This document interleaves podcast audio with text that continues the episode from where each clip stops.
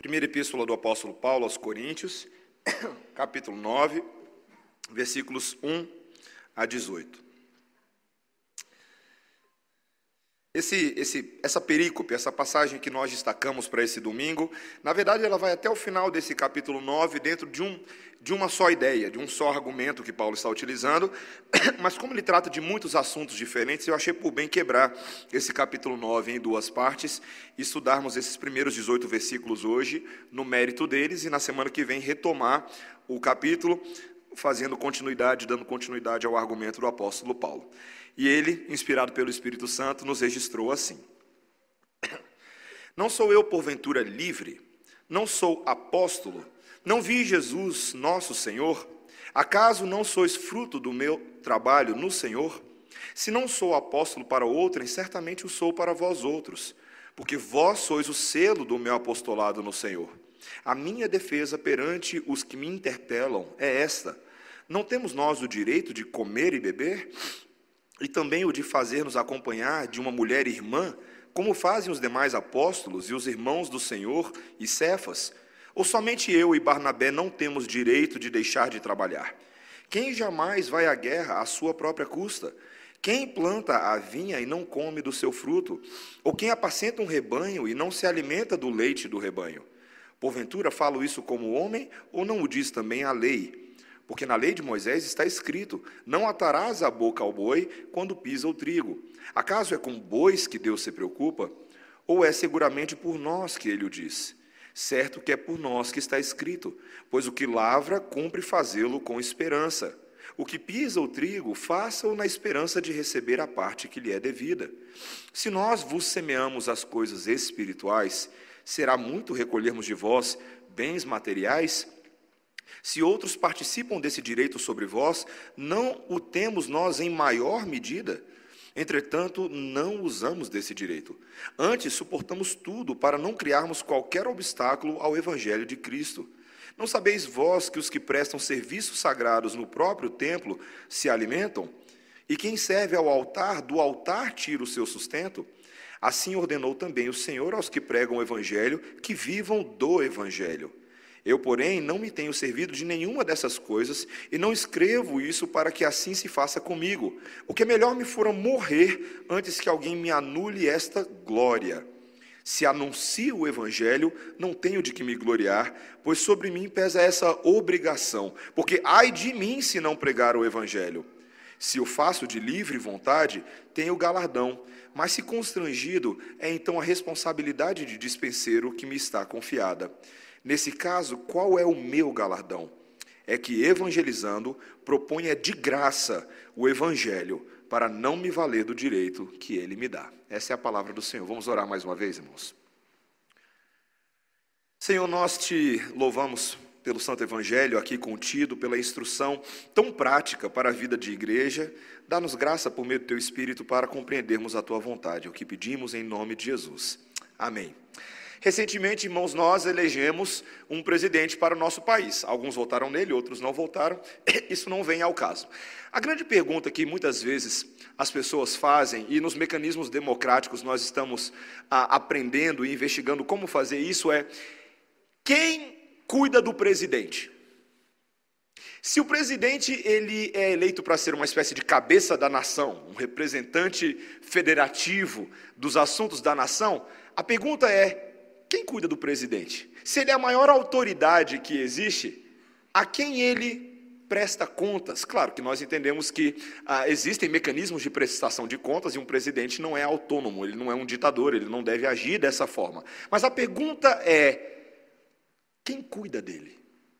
A quem ele de fato presta contas por todas as suas ações, por aquilo que ele pensa, as suas vontades, os seus anseios, os seus desejos?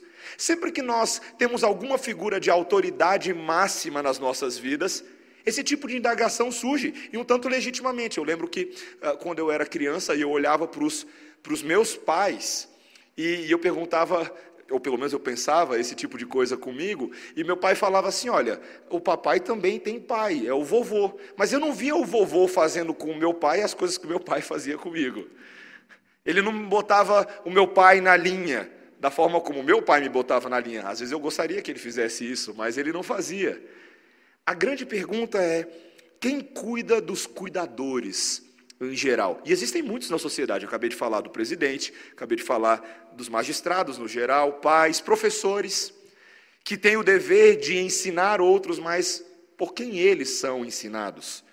Chefes de trabalho, tutores em geral. Existem várias dessas categorias que muitas vezes caminham nas suas vocações de uma maneira um tanto quanto solitárias, sendo responsáveis por muitos, mas não tendo os mesmos cuidados em favor deles. E meus irmãos, nesse texto de hoje, nós vamos estudar sobre o princípio da reciprocidade, ou princípios de reciprocidade, especialmente na relação ovelha-pastor que se torna um estudo de caso do apóstolo Paulo, para nós entendermos o nosso dever diante do Senhor de demonstrarmos não somente gratidão por aqueles que Ele colocou sobre nós, mas também cuidado e zelo para com os cuidadores, e aqui no caso especialmente pastores, que Deus vocacionou para zelarem pelas nossas almas. Como o autor de Hebreus fala lá no capítulo 13, versículo 7: Lembrai-vos dos vossos guias, os quais vos pregam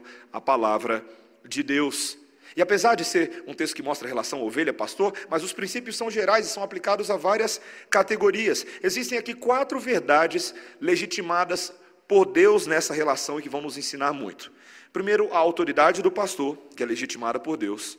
Depois, os direitos do pastor, também o sustento do pastor e o privilégio de ser pastor.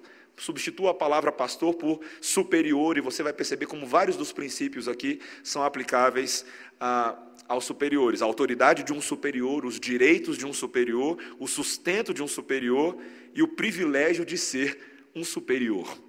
Vamos pensar dessa maneira. Primeiro, a autoridade do pastor. Veja comigo o versículo 1. Não sou eu, porventura, livre? Não sou apóstolo? Não vi Jesus nosso Senhor? Acaso não sois fruto do meu trabalho no Senhor? Se não sou apóstolo para outrem, certamente o sou para vós outros, porque vós sois o selo do meu apostolado no Senhor.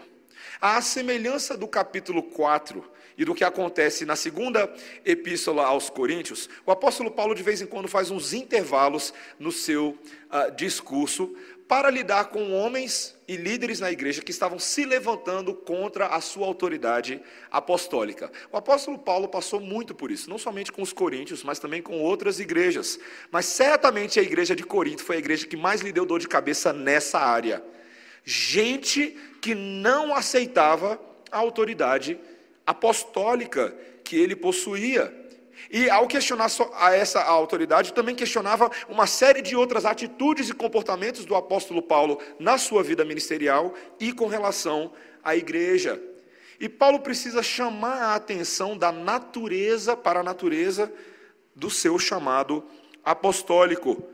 Veja, ele, ele, passa logo a dizer nesse, nesse versículo 1: Não me digam que eu não tenho autoridade para escrever deste modo. É mais ou menos isso que ele quer dizer aí. Que, de que modo ele está falando? De maneira dura com a igreja, não é verdade? Ele está admoestando capítulo após capítulo com relação a pecados presentes na vida da igreja e trazendo instrução sobre casamento, sobre solteiros, sobre liberdades. E veja, ele diz: Eu tenho autoridade, eu sou perfeitamente livre para falar com vocês dessa maneira. E por quê? Qual é a primeira credencial que ele diz? Está logo aí no versículo 1. Ele diz: Não sou apóstolo, não vi Jesus nosso Senhor. Não é interessante? O apóstolo Paulo não é qualquer tipo de líder. Ele sequer é um líder auto-intitulado líder, como às vezes a gente vê em algumas igrejas por aí. Pelo contrário, ele foi vocacionado por outro que era superior a ele. Quem era esse outro? O próprio Senhor Jesus Cristo. E meus irmãos, diga-se passagem, não foi qualquer vocação e não é uma vocação que acontece todo dia comigo. E assim, você não está de repente ah, dirigindo para o seu trabalho ou pegando um ônibus ou um Uber, de repente vem uma grande luz do céu e derruba você no caminho para a W3. E uma voz vem do céu e te pergunta: Marcos, Marcos, por que me persegues? Não é assim que funciona. Não é assim que funciona.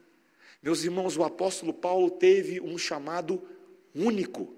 Um chamado de alguém que era absolutamente pecador e perseguidor, e de uma hora para outra foi transformado por Deus em servo e de uma maneira muito sobrenatural. Ele sempre descreve o seu encontro em Atos capítulo 9, versículos 3 a 18, como um encontro pessoal com o Senhor Jesus Cristo.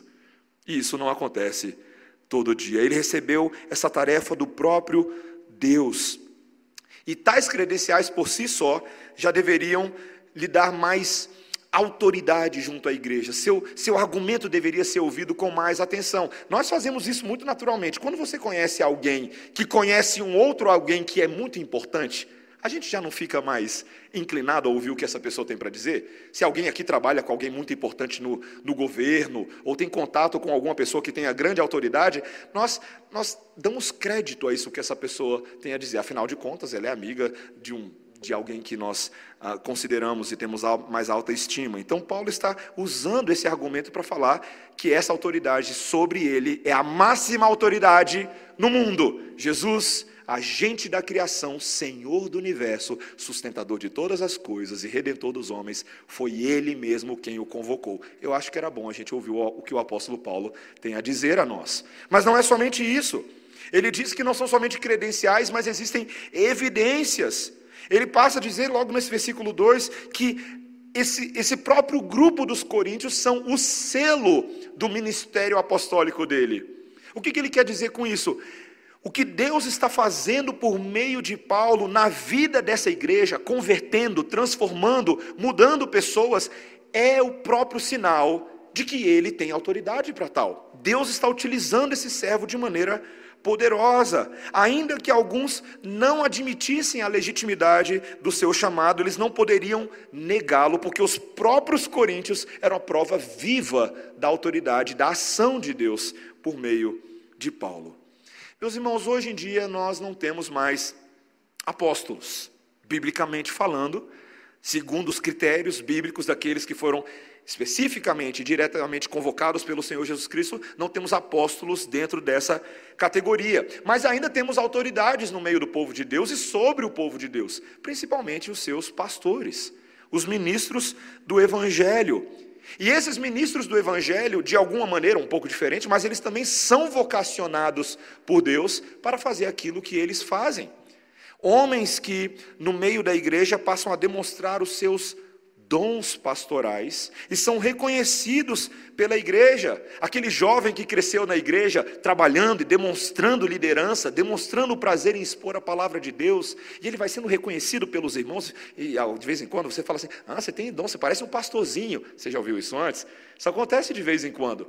Mas não são somente os irmãos, mas o próprio conselho da igreja tem uma responsabilidade de olhar para os seus homens e identificar esses dons e ajudar a testar esses dons colocá-los em posição em que eles possam ensinar, aconselhar, ajudar, orar com pessoas.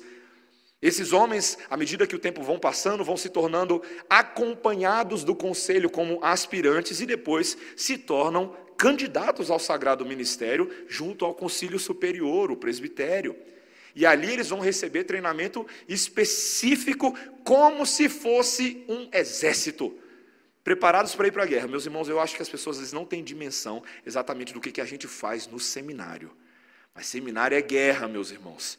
É duro. Eu tive a oportunidade de ir para o seminário e fui fazer seminário numa outra língua. Foi mais duro ainda porque não era minha língua mãe. Mas quando você chega lá, você precisa estudar as escrituras nas línguas originais: grego, hebraico, aramaico. Você precisa estudar a, a habilidade para interpretar hermeneuticamente as escrituras corretamente, não é saber, não é apenas as línguas originais, mas ler com atenção. Você vai aprender teologia sistemática, teologia bíblica, teologia filosófica, teologia histórica, teologia prática, pastoral, aconselhamento bíblico, escatologia, pneumatologia, cristologia, o ser de Deus, prolegômena e por aí vai. É uma verdadeira aventura apologética, prática de pregação, tudo isso. Alguns bons anos para sugar o couro daquele homem. E não é só isso. Depois disso, ele ainda vai ser testado em todas essas coisas. Além das provas do seminário, ele vai precisar das provas da sua vocação e da sua formação perante o presbitério, onde ele vai ser sabatinado. Sabatina é a palavra do terror para qualquer seminarista. Ele fica se preparando para esse dia, fazendo jejum, oração, é a fogueira. Perguntas teológicas capciosas para testar se ele não é herético, se ele não tem falsas doutrinas se ele é um homem que domina e maneja bem a palavra da verdade está apto para ensinar essa palavra a outros. E então, ele vai ser ordenado, que é o reconhecimento da legitimidade, da autoridade que ele possui, algo que é feito pelos próprios pastores que estão sobre ele no âmbito do presbitério, e assim, designado com autoridade para pastorear o rebanho de Deus com o cajado de Deus e com o amor de Deus.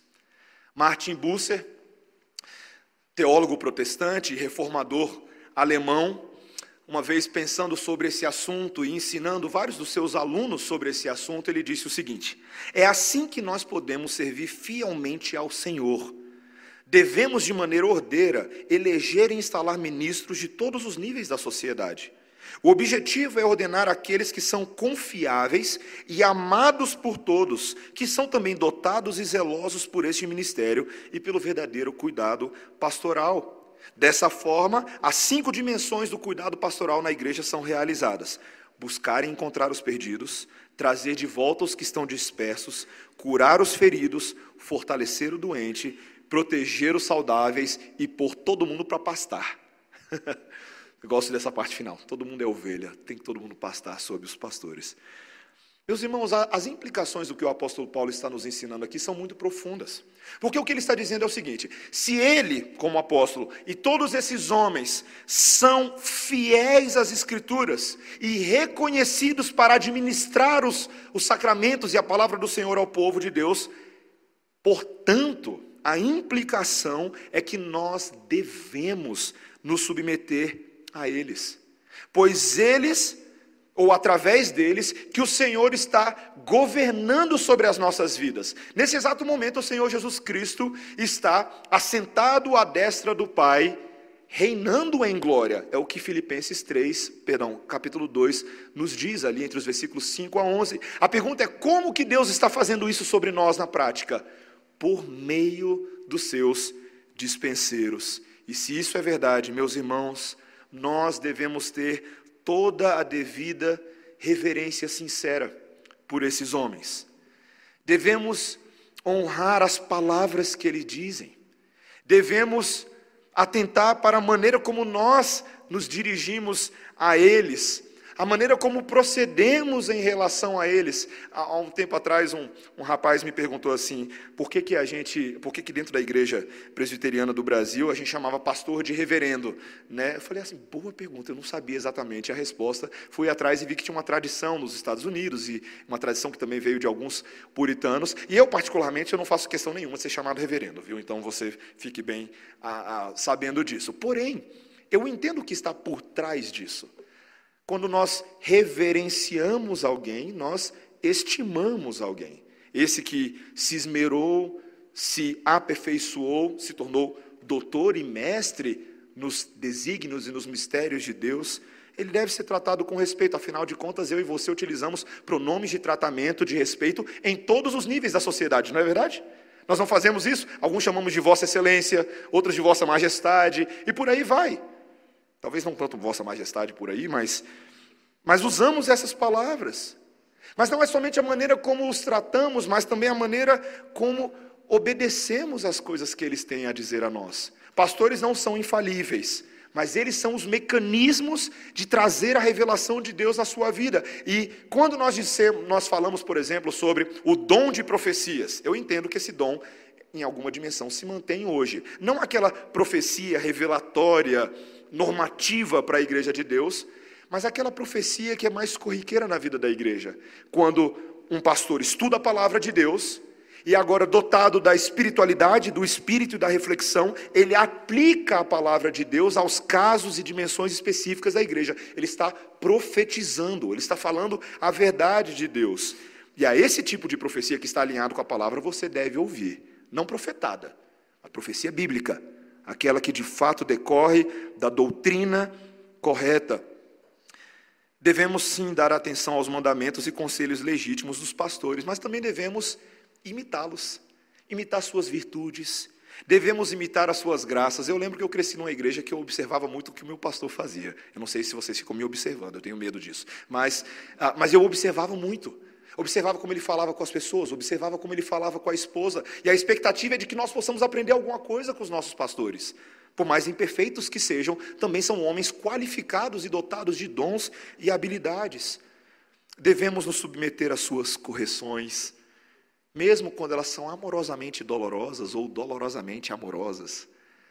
Devemos fazer isso, mas também devemos ser fiéis e defender e manter as pessoas e autoridades que eles ocupam. Devemos prezar por quem eles são. E isso, meus irmãos, tudo isso que eu falei se aplica a qualquer tipo de autoridade às nossas vidas. A palavra de Deus nos diz que não somente temos autoridades pastorais, temos tantas outras, tantas autoridades pelas quais você deve ter reverência sincera no seu trabalho, o seu chefe, os seus pais. Lembre-se do quinto mandamento: honra teu pai e a tua mãe, para que se prolongue os seus dias na terra que o Senhor teu Deus te dá. Nós devemos obedecê-los, nós devemos imitá-los. Não é verdade? Não é o que nós deveríamos fazer? quando temos bons superiores sobre nós, imitamos suas graças, nos submetemos à correção legítima deles e alinhadas à palavra e defendemos as posições que também eles ocupam. Esse é o primeiro grande ponto que nós aprendemos aqui. Mas em segundo lugar, meus irmãos, esses superiores não têm somente autoridade, mas eles também têm direitos. Veja o que o apóstolo Paulo diz no versículo 3. A minha defesa perante os que me interpelam é esta: não temos nós o direito de comer e beber.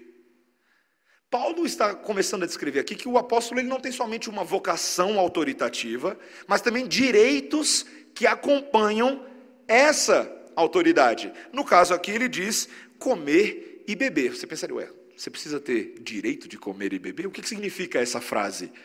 Direito de comer e beber era uma frase utilizada pelos gregos para falar simplesmente da subsistência básica de vida. Todo o conjunto de itens que compõem a manutenção mais básica da vida de uma pessoa. No caso aqui, ele está falando de alimento, mas isso incluía também a, a possibilidade dele ter um, um lugar para se hospedar, uma acomodação, uma casa que acolhesse a sua família. Ele está falando: olha, nós que trabalhamos na obra missionária, nós também temos direito a acomodações decentes e ao sustento para a nossa própria casa. Olha o que ele diz agora no versículo 5: e também o de fazer-nos acompanhar de uma mulher irmã.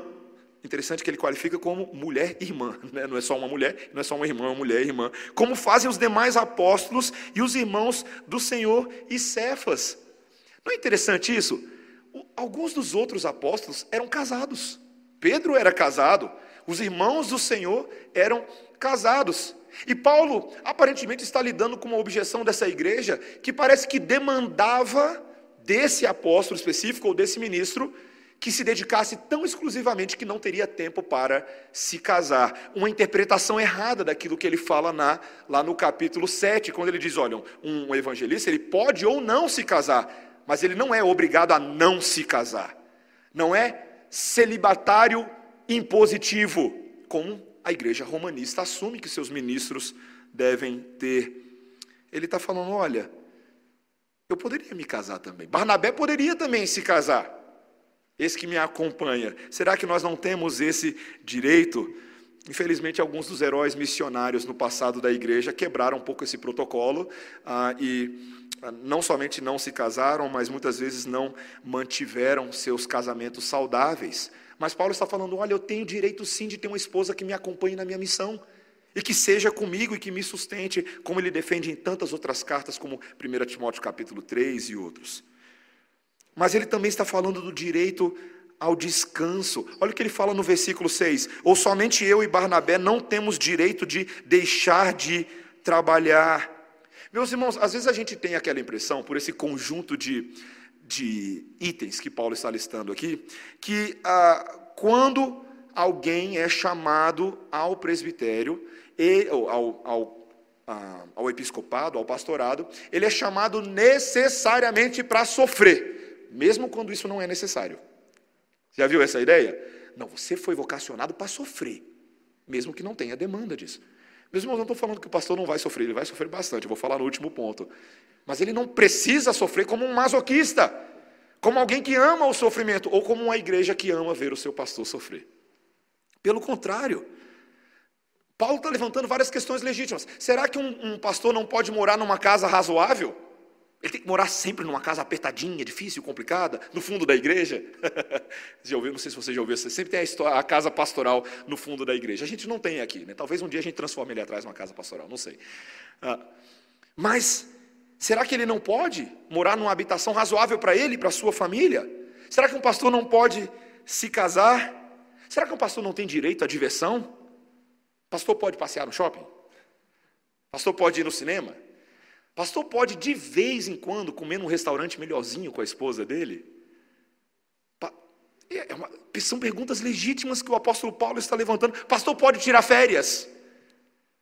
Ou será que o pastor não tem direito a férias? Está no contrato de trabalho dele. Férias jamais. Você vai trabalhar que nem uma mula, que nem um jumento. Não é assim. Queridos, não é interessante esse contraste que existe entre aquilo que nós assumimos que é legítimo para todas as outras pessoas mas parece que pastores deveriam estar privados das bênçãos, das alegrias e dos cuidados naturais de Deus nesse mundo. A quantidade de pastores que não tira férias é chocante. E é por não fazer isso e outras coisas que trazem refrigério e pausa à sua mente, que eles se esgotam como workaholics, os dados são chocantes, e não frequentemente desandam no ministério. Não frequentemente. Não, não pouco frequentemente eh, desandam no ministério. Homens que ah, se enfurnam no trabalho para fugir de outros problemas e acham que Deus só se agrada deles se o dia deles não tiver 24 horas, tiver mais do que isso, 28, 32, 36 e por aí vai. Meus irmãos, nós precisamos zelar pelo descanso e pelos direitos dos nossos pastores. Eu sei que quando eu prego esse texto, fica parecendo que eu estou falando em favor próprio, né? Porque é um pastor falando de um texto para pastor. Mas isso se aplica a várias áreas da nossa vida, irmãos. Nossos superiores precisam de descanso. Eles também têm direitos. Muitas vezes, alunos mal criados, e isso acontece com muitos adolescentes e muitas crianças, alguns adultos também. Alunos mal criados tratam o professor em sala de aula como se ele tivesse a obrigação de arcar com todas as baboseiras que eles fazem. Esquecendo que aquele professor, às vezes, está dando aula em mais de uma turma, a manhã inteira, e depois na parte da tarde também, preparando prova, corrigindo o trabalho. Ele tem família, ele tem conta para pagar, mas nós nos esquecemos de todas essas coisas. Não valorizamos adequadamente os direitos dos nossos superiores e esgotamos eles. Meus irmãos, o texto nos lembra que essas pessoas também são dependentes da graça do Senhor. E eles também têm direitos e devem ser cuidados dessa maneira. Paulo, em terceiro lugar, além de falar dos direitos, ele traz, ele enfatiza um ponto ainda além, dentro dessa categoria, quando ele fala do sustento do pastor. Veja o que ele diz no versículo 7. Quem jamais vai à guerra à sua própria custa? Quem planta vinha e não come do seu fruto? Ou quem apacenta um rebanho e não se alimenta do leite do rebanho? Paulo passa a dar vários exemplos de trabalhadores assalariados que estavam presentes na cultura israelita, para mostrar que, na mesma maneira como eles poderiam ter o seu salário e o seu sustento, pastores também deveriam usufruir disso. Ele fala: olha, será que um soldado, quando ele vai à guerra, ele trabalha por conta própria? Ele está lá lutando pelo país dele, lutando pela nação, e alguém fala: agora, ó, você também se vira para conseguir o seu sustento. Será que o lavrador seria proibido de comer dos frutos do próprio trabalho? Que o fazendeiro não bebe o leite do seu rebanho? E é dentro desse princípio que Paulo está falando. Da mesma maneira, também aqueles que se dedicam ao evangelho devem, me perdoe usar a palavra, comer do evangelho, viver desse, desse foco de vida. E ele não está falando como se fosse opinião dele, como muitos poderiam pensar. Ele apela à própria lei de Moisés, que já previa esse mecanismo para cuidado dos seus sacerdotes. A primeira alusão que ele faz aqui é Deuteronômio 25, 4, onde nós encontramos o que está escrito aí no versículo 8 e 9: Não atarás a boca ao boi quando pisa o trigo. Acaso é com bois que Deus se preocupa? Quando o boi estava lá pisando o trigo, né? O boi naturalmente comia do trigo. Você acha que o boi tinha que fazer um voto de, de fome ali? Não vou comer, não vou comer. Alguém exigiria isso do boi? Fechar a boca dele e amarra? Não, pelo contrário. O próprio animal encontrava forças a partir do alimento que ele extraía. Mas Paulo está falando, é de bois que Deus estava falando quando ele deu essa lei? Não. Ele estava falando de nós, dos trabalhadores no geral. Os intérpretes, na verdade, judeus, viam o boi como um representante de todos os tipos de trabalhadores que existiam, tanto trabalhadores animais quanto trabalhadores humanos. E essa lei deveria ser obedecida, levada à risca a uma expectativa de que o trabalhador fosse sim beneficiado pelos frutos da colheita. E Paulo usa isso para trazer um princípio muito importante. Meus irmãos, eu quero que os irmãos compreendam isso essa noite. Veja o que ele diz no versículo 11: Se nós vos semeamos as coisas espirituais, será muito recolhermos de vós bens materiais. Você está vendo o que Paulo está dizendo? Ele está falando: olha, pastores eles possuem uma vocação, como todas as pessoas no mundo, e todas as vocações são belas e legítimas a Deus. Ele já falou isso no capítulo 8 e no capítulo 7. Mas o que ele está dizendo é o seguinte: aqueles que ministram os mistérios de Deus, estão falando de coisas eternas e superiores, coisas que nos produzem não somente bem terreno e temporário, mas coisas para toda a eternidade e que nos produzem alegria e nos transformam por completo. A pergunta é: seria pedir demais que esses que nos trazem grande fascínio, encantamento e mudança de vida fossem sustentados também? Esse é um princípio interessante, meus irmãos. Aqueles que semeiam sementes espirituais estão nas categorias mais importantes das nossas vidas. E não é interessante como ocorre essa proporcionalidade em salários na sociedade? Aqueles empregos que nós consideramos que possuem uma responsabilidade muito grande sobre a vida das pessoas, uma categoria que me vem à cabeça são os médicos. Nós pagamos bem eles. Aqueles que causam grande mudança social e grande benefício, eu não estou falando que as outras vocações não fazem isso, eu estou só falando da influência e do peso que algumas dessas vocações têm sobre a sociedade. Nós vemos o princípio da proporcionalidade, e isso é bom, isso é normal. E o que você diria das coisas espirituais?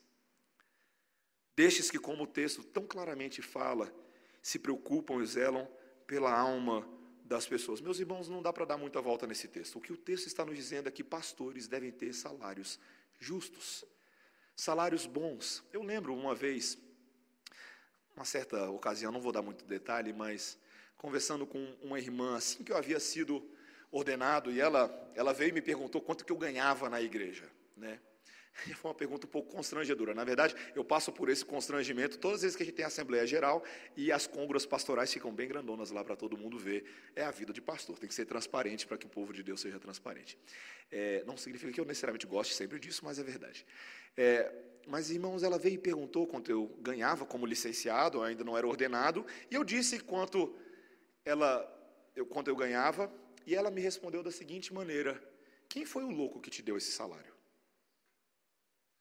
Eu não sabia o que ela queria dizer, se era bom ou ruim. Eu não sabia se ela estava falando que era muito pouco ou era demais.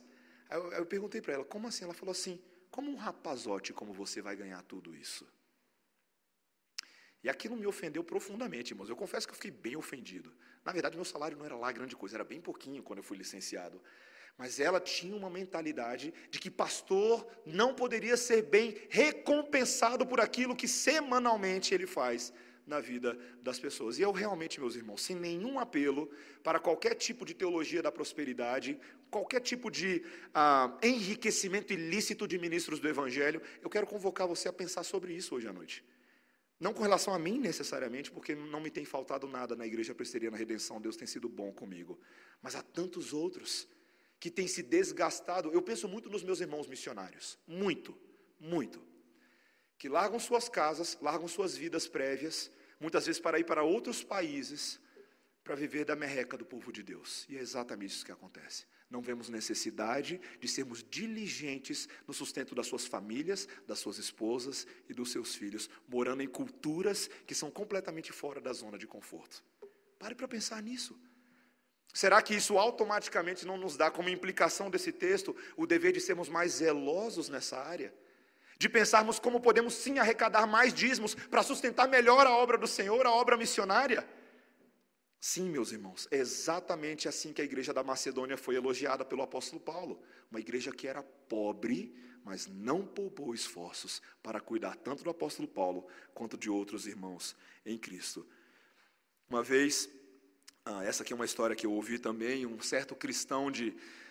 Um cristão que era assim um pouco ah, zeloso com as finanças, para não dizer mão de vaca ou mão fechada. Ah, ele estava incomodado com os apelos do conselho da sua igreja em favor do sustento da própria igreja e do seu pastor. E um dia ele irrompeu com o pastor e disse: Pastor, com o próprio pastor, ele disse: A Bíblia não declara que a água da vida é livre e que a graça é sem dinheiro. E aí o pastor respondeu para ele: Sim, mas é preciso de canos para canalizar essa água. E os canos custam dinheiro. Canos custam dinheiro, meus irmãos. Pastores têm contas para pagar, pastores têm filho na escola, pastores têm que comprar roupa para as crianças, têm que fazer uma série de coisas. Agora, o erro nosso, e eu, eu amplio um, um pouco essa aplicação, o erro nosso é imaginar que esse texto está nos dando um princípio só para sustento financeiro. Mas isso não poderia estar longe da verdade, mais longe da verdade. Meus irmãos, existe um princípio muito maior nesse texto, de que os pastores precisam receber, muitas vezes das ovelhas, o sustento espiritual, o sustento social, o sustento geral de vida, e não somente material e financeiro, como muitos pensariam. Os puritanos, quando eles exploraram as implicações do quinto mandamento lá na Confissão de Fé de Westminster, no seu catecismo maior, eles traçaram algumas implicações da honra que os inferiores devem aos superiores. E, e, entre algumas delas, das quais eu depreendi ali dos textos que também eles listaram, algumas coisas ficam muito claras. Por exemplo, a igreja deve sustentar o seu pastor demonstrando interesse sincero pela vida dele. Interesse sincero pela esposa dele. Você sabe que muitas vezes Esposa de pastor não é gente, né? Esposa de pastor é esposa de pastor. É a esposa do pastor, ela nem nome tem, ou mãe da filha que ela tem, né? Ah, sei que é a mãe da Melissa, de vez em quando acontece.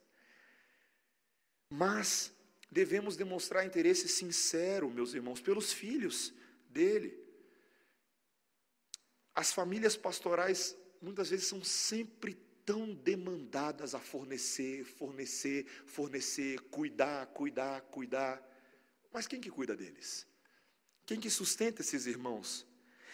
Será que a igreja ora e suplica pelo pastor que possui? Será que a igreja tem orado e dado ação de graças por esse pastor? E quando eu digo orar, é orar, é orar mesmo, meus irmãos. Orar pela saúde física, emocional, mental do pastor.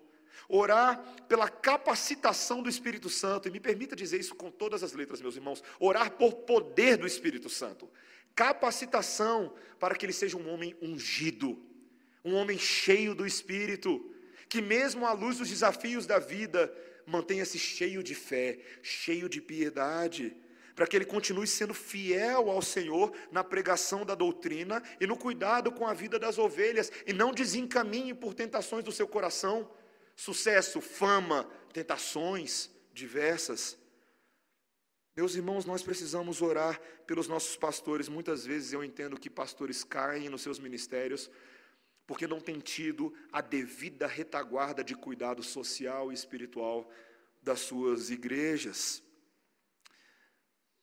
Pastores muitas vezes são tratados apenas como pastores e não como irmãos e amigos. Ouvi de um pastor muito conhecido ah, mundialmente, uma vez ele foi lá no nosso seminário, falando sobre a solidão pastoral. E aquilo me chamou a atenção. Inclusive, eu fiquei tão impressionado quando esse pastor internacional fez uma referência ao livro do reverendo Vadislau Martins Gomes, chamado Quem Cuida de Quem Cuida, de onde eu tirei o título do meu sermão.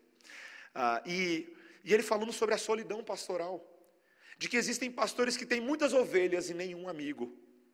E a pergunta que eu faço para vocês, irmãos, é: o pastor de vocês é amigo de vocês? É irmão? É sempre ele que tem que visitar ou você convida ele para ir na sua casa? Você já convidou o pastor para assistir um Netflix? Um jogo do Flamengo? Ou qualquer outro time, a gente vai também. Veja, meus irmãos, eu não estou necessariamente dizendo que nessa igreja eu não tenho amigos. Muitas dessas coisas não necessariamente se aplicam a mim. Deus tem sido bom comigo na vida da redenção, graças a Deus.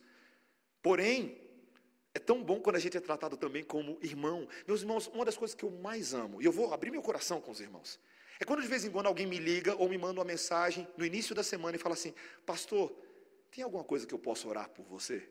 Isso me quebra, irmãos, isso me quebra. Porque essa é a pergunta que eu frequentemente faço a outros pela responsabilidade que tenho sobre eles. Mas quando alguém faz isso comigo, aquela pessoa naquele momento se tornou meu pastor. Aquela pessoa, aquele irmão, se tornou meu amigo, meu conselheiro.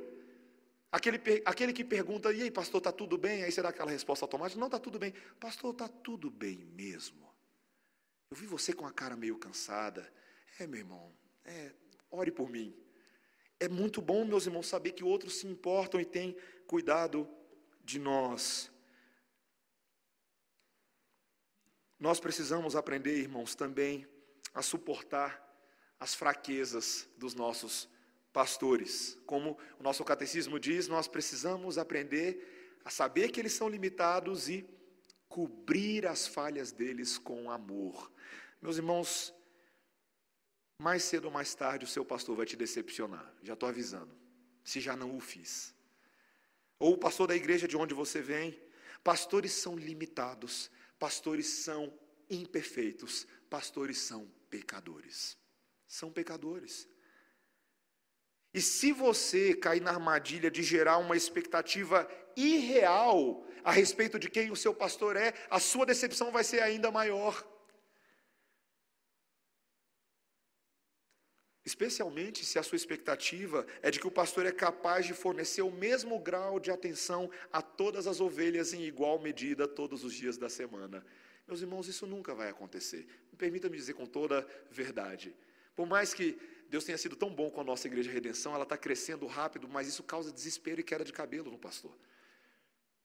Muitas vezes eu vou levar um ano para visitar uma família que chegou na igreja, às vezes consegue ser rapidinho, mas me dói muito quando chega alguém e fala assim, já vem com o dedo em riche, né? Fala assim, pastor nunca veio me visitar.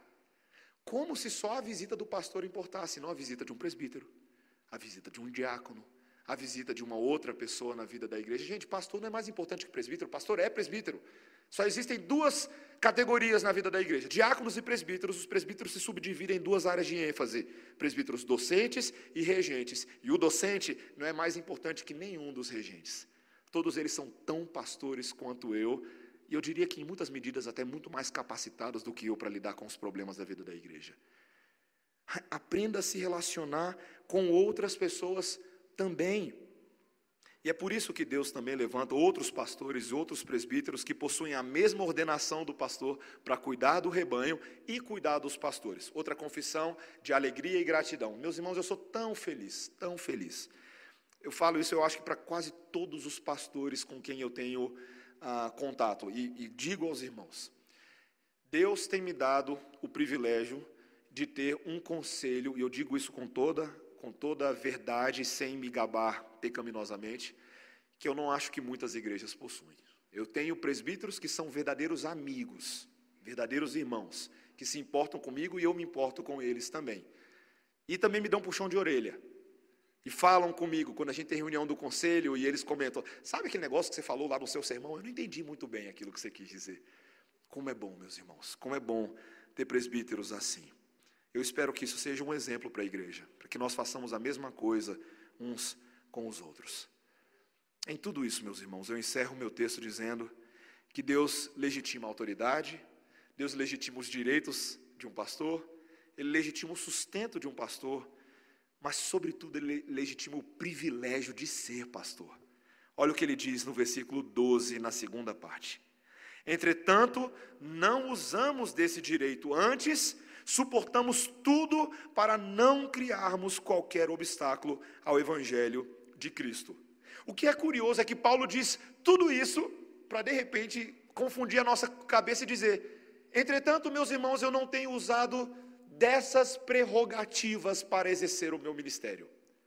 O meu ministério não está condicionado a vocês entenderem todas essas coisas perfeitamente, pelo contrário, eu tenho sido até prejudicado e suportado qualquer coisa em favor do Evangelho de Cristo. Paulo não deseja que absolutamente nada no relacionamento desse, dele com a igreja seja um obstáculo no caminho dos seus ouvintes para que eles recebam as boas novas da cruz. E ele mostra como isso é um contraste entre a atitude dele e os outros oradores gregos que existiam. Você sabe, porque eu já falei num dos sermões atrás, que haviam muitos oradores naqueles dias, palestrantes profissionais que vinham às cidades prometendo conceder benefícios cívicos e educacionais a muitos homens. Eles montavam lá seus grupinhos, suas escolinhas e cobravam muito direito, dinheiro desses homens para ensiná-los na arte da retórica, na arte de defender qualquer assunto, de falar qualquer coisa para causar aquela coceirinha no ouvido dos ouvintes. O público estava interessado apenas na coragem do orador em demonstrar sua oratória numa língua de prata, como um comentarista coloca, e não necessariamente no assunto do discurso, porque o objetivo final para esses oradores era ganhar dinheiro, era arrecadar. Mas veja o contraste com o apóstolo Paulo. Sua preocupação esmagadora era o conteúdo da mensagem das boas novas. E ele tentou se distanciar de qualquer maneira possível, de qualquer associação com aqueles homens, com esses oradores seculares, com a ganância financeira deles, com a finalidade de obter uma boa audiência, porque ele sabia que a mensagem do Evangelho era única. A mensagem do Evangelho não se confundia com a sabedoria desse mundo. Meus irmãos, Paulo era um profeta que realmente via além dos seus tempos, não é verdade? Como poderia o apóstolo Paulo saber que essa seria a tônica de tantos que se dizem, se dizem profetas do Evangelho hoje em dia? Ele está aqui basicamente retomando aquilo que Deus falou por meio de Ezequiel, lá no capítulo 34, versículos 2 a 4, quando ele diz: Filho do homem, profetiza contra os pastores de Israel. Profetiza e diz a esses pastores: Assim diz o Senhor Deus: Ai dos pastores de Israel que apacentam a si mesmos. Não devem os pastores apacentar as ovelhas comei a gordura e vos vestis de lã, matais o cevado, mas não apacentais as ovelhas. A fraca não fortalecestes, a doente não curastes, a quebrada não ligastes, a desgarrada não tornastes a trazer, e a, a perdida não buscastes, mas dominais sobre ela com rigor e dureza. É o mesmo alerta que Pedro trouxe aos seus ouvintes na primeira epístola, no capítulo 5, quando ele diz: não pastoreais com ganância, sorte da ganância, como dominadores do rebanho. Este tem sido, e me permitam dizer, irmãos, talvez um dos principais pecados nos nossos dias que tem manchado o evangelho perante a sociedade. Experimenta dizer para alguém que você é crente. Às vezes a gente usa a palavra evangélico. O que, que as pessoas pensam de você? Ah, você é daquele, daquela igreja, daquele pastor safado. Não é o que a gente ouve? Rapidamente não é essa associação feita com certos programas de televisão que passam tarde da noite, em que há uma sucção financeira em favor de comprar jatinho para pastor, em favor de comprar de luxos completamente desmedidos, dizendo que é para a causa do Senhor. Pecado, meus irmãos. Paulo não tem se servido de nenhuma dessas coisas, é o que ele diz no versículo 15. Olha, veja o que ele diz: E não escrevo isso para que assim se faça comigo, porque melhor me fora morrer antes que alguém me anule esta glória. Meus irmãos, é tão interessante para o apóstolo Paulo. O evangelho é tanto uma obrigação, como ele diz logo no versículo seguinte, mas é também uma glória e um privilégio. Se por um lado ele diz, ai de mim se eu não pregar o Evangelho, porque Deus o convocou para fazer isso. Por outro lado, ele diz no versículos 17 e 18, veja os últimos dois versículos: Se o faço de livre vontade, tenho galardão, mas se constrangido, é então a responsabilidade de dispenser o que me está confiada. Nesse caso, qual é o meu galardão? É que evangelizando proponha de graça o evangelho, para não me valer do direito que ele me dá. Meus irmãos, Paulo tinha o seu coração muito bem localizado com relação ao evangelho. O evangelho da graça sempre foi de graça. Numa sociedade em que a vantagem pessoal, a sociedade grega, esses benefícios cívicos sempre foram um fator motivador desses homens, a vantagem de Paulo era ser contratado por Deus para um evangelho gratuito, para o evangelho da graça. E mesmo que fosse não, necessário não reivindicar os seus direitos, ele não estava aqui fazendo uma cobrança de pagamento atrasado, não era isso. Ele não o faria esse era o caráter da própria pregação do Evangelho.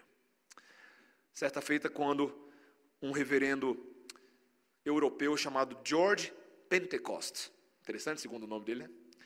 George Pentecost, é um nome real, você pode procurar depois.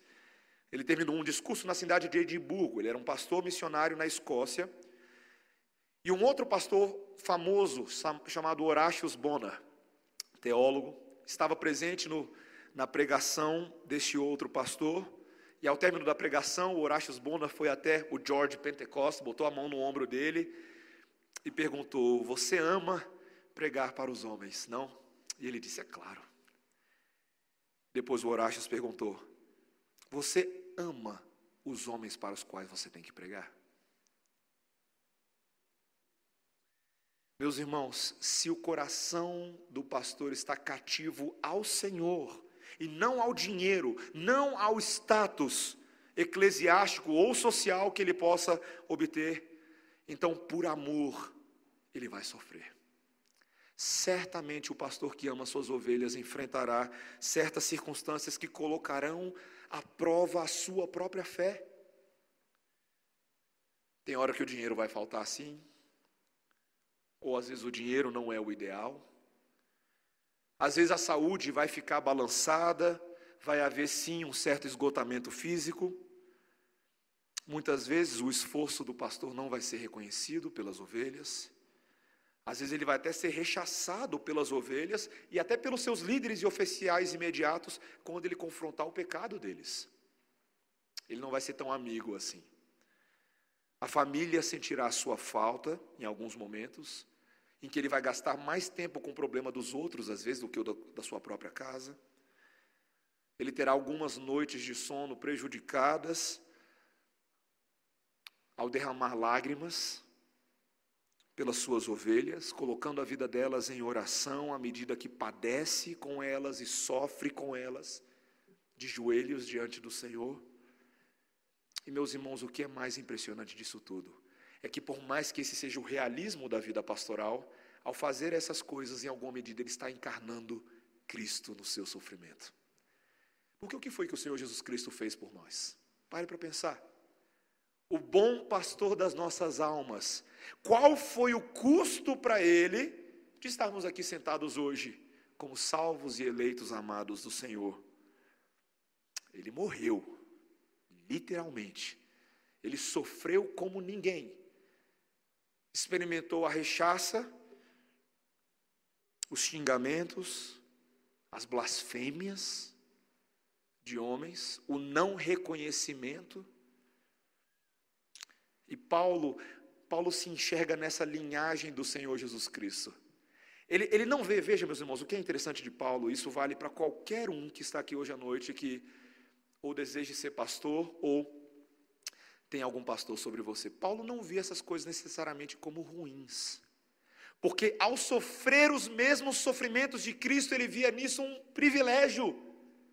Foi por isso que na carta mais difícil dele, a segunda epístola aos Coríntios, no capítulo 4, versículo 10, ele diz: Eu trago no corpo sempre o morrer de Cristo Jesus, para que também a vida de Jesus se manifeste nos nossos corpos. Ele sabia que havia um custo sim na vida pastoral, mas o resultado final se assemelhava muito à obra do seu próprio redentor. Meus irmãos, qual é a finalidade de um pastor ser pastor? Foi a pergunta que me fizeram uma vez no presbitério. Estava na minha sabatina e um pastor virou e perguntou assim: Mateus, você não está enganado, você está aí quase cinco anos de seminário, você sabe que pastor vai sofrer pra caramba. para que você quer ser pastor? Ele virou para mim e falou assim: por que você não vai fazer outra coisa? Você não é formado em jornalismo, publicidade? Por que você não vai fazer isso? E de alguma medida, meus irmãos, graças a Deus, a minha resposta naquele momento se assemelhou ao que eu creio que Paulo está dizendo nesse texto, pela alegria e pelo privilégio de ver Cristo sendo formado na vida de outras pessoas. Esse é o ponto. Meus irmãos, uma vez me perguntaram no conselho da minha antiga igreja, antes mesmo de eu ir para seminário, por que você quer ser pastor? E a minha resposta foi: porque eu acho que nada nesse mundo me alegra mais do que ver Cristo Jesus transformando o coração de uma pessoa. E quando eu tenho a oportunidade de pregar a ela, e de alguma maneira Deus, no meu pecado e imperfeição, me usa para fazer o evangelho inteligível a outra pessoa e aquela pessoa acata e recebe, essa é a coisa que me deixa mais feliz. E eu quero fazer, eu quero ter um emprego que me deixa mais feliz de todos. Foi basicamente a minha resposta naquela época. Meus irmãos, ministério é muito difícil. Mas o próprio apóstolo Paulo, que sofreu, talvez o, o apóstolo cujo sofrimento mais se aproximou do Senhor Jesus Cristo, ele disse também lá no capítulo 4 de 2 Coríntios, versículo 15, preste atenção: pois tudo é por amor de vós para que a graça multiplicada por meio de muitos faça abundar a ação de graças para a glória de Deus. Por isso não desfalecemos, mas ainda que o nosso homem exterior se corrompa, o interior, contudo, se renova de dia em dia, porque a nossa leve e momentânea tribulação produz para nós cada vez mais abundantemente um eterno peso de glória não atentando nós para as coisas que se veem, mas sim nas coisas que se não veem, porque as que nós vemos são temporais, enquanto as que nós não vemos são eternas. O nome disso é fé, gente. Pastor vira pastor pela fé. E é assim que qualquer um deveria encarar qualquer ministério em qualquer área da vida. Aquilo que fazemos neste mundo e o sofrimento que vem junto vem por causa de Deus, para a glória de Deus, mesmo que o custo seja sua saúde, seu tempo, seu lazer. Meus irmãos, isso é uma bênção, é uma alegria tremenda. Paulo estava cumprindo exatamente o dom e o chamado que Deus deu a ele. E o Senhor Jesus Cristo nos ensinou as mesmas coisas, porque o Senhor Jesus Cristo, mesmo sendo a autoridade máxima desse mundo, ele virou servo. Você lembra disso? E ele se sujeitou a homens. E ele teve outros homens que terrenamente eram superiores a ele. E ele abençoou esses superiores. Ele cuidou desses superiores ao lhes pregar o evangelho da graça e ao entregar a própria vida dele por eles. Jesus nunca se esqueceu que ele mesmo sendo Deus tinha um chefe no céu, o próprio Pai e ensinou esse princípio à igreja por meio do apóstolo Paulo, lá em Efésios 6,5, quando disse: Vós, servos, obedecei a vossos senhores segundo a carne, com temor e tremor, na sinceridade do vosso coração, como a Cristo, não servindo somente por vista, quando alguém está olhando você, como para agradar a homens, mas como servos de Cristo, fazendo de coração a vontade de Deus servindo de boa vontade como ao Senhor e não como aos homens. Meus irmãos, quem cuida de quem cuida? Vocês. Meu maior desejo é ser pastoreado por vocês, pela igreja do Senhor. Quem cuida dos seus pais em alguma medida? Vocês. Na idade velha deles e avançada, quando estiverem com a mobilidade afetada e com a respiração um pouco mais exaurida, são vocês que vão cumprir o quinto mandamento sustentando seus pais e não se esquecendo daqueles que cuidaram toda a vida de vocês. Cuide dos seus professores na escola. Sejam alunos bons. Faz o dever de casa quando ele manda. Essa é uma boa maneira de honrar o seu professor. Não dá desculpa esfarrapada. Ah, professor. Ele já sabe. Gente, o professor não é bobo. Ele sabe. Cuide dos seus professores. Cuide de todos os superiores e autoridades que Deus colocou na sua vida, honrando e se submetendo exatamente à autoridade que eles têm para exercer sobre você. Faça isso com excelência, isso é bom e agradável perante o Senhor. Ele espera isso de mim e de você. Afinal de contas, eu eu sou pastor, mas eu sou tão irmão quanto vocês.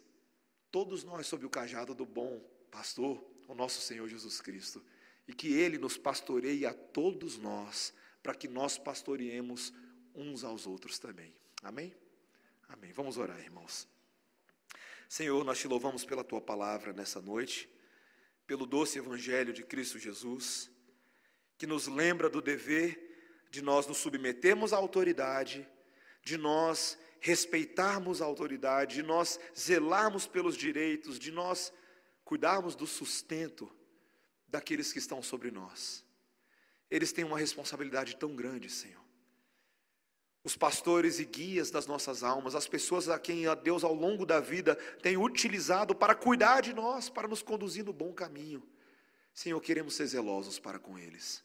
Ajuda-nos a olharmos por eles e velarmos pelas almas deles, orando em favor desses irmãos, cuidando das suas casas, cuidando das suas famílias. Senhor, queremos que o nosso evangelho seja extremamente prático e uma das maneiras de demonstrar gratidão para com tudo que temos recebido é fazendo o mesmo pelos nossos tutores. Senhor, dá-nos essa graça. Queremos ser uma igreja fiel e verdadeira a Ti. É o que nós te pedimos em nome de Jesus. Amém. Amém, irmão.